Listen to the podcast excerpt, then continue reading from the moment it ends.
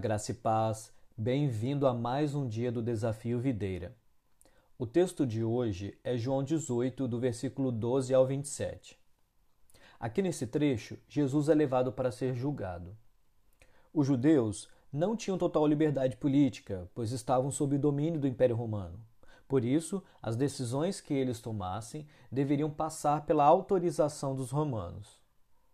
Por representar uma ameaça àquele sistema religioso corrupto e falido, os líderes religiosos judeus já tinham decidido que era necessário que ele morresse.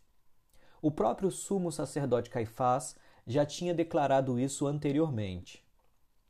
Eles já sabiam qual seria a condenação de Jesus, mas precisavam dar uma aparência de justiça.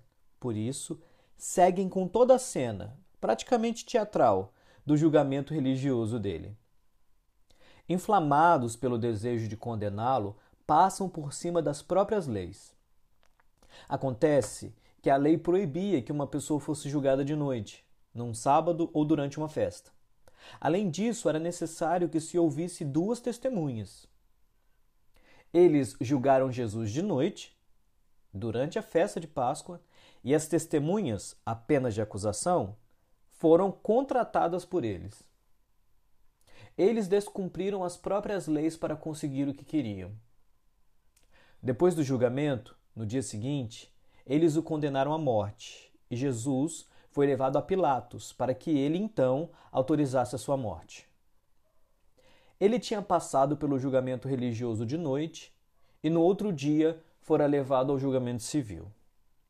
Enquanto o processo ocorria dentro do sinédrio, Pedro estava do lado de fora e, ao ser questionado pelas pessoas, negou três vezes ser discípulo de Jesus, assim como ele tinha dito que Pedro faria. Aqui quem falou foi o pastor Marcelo Alves. Um grande abraço. Deus te abençoe.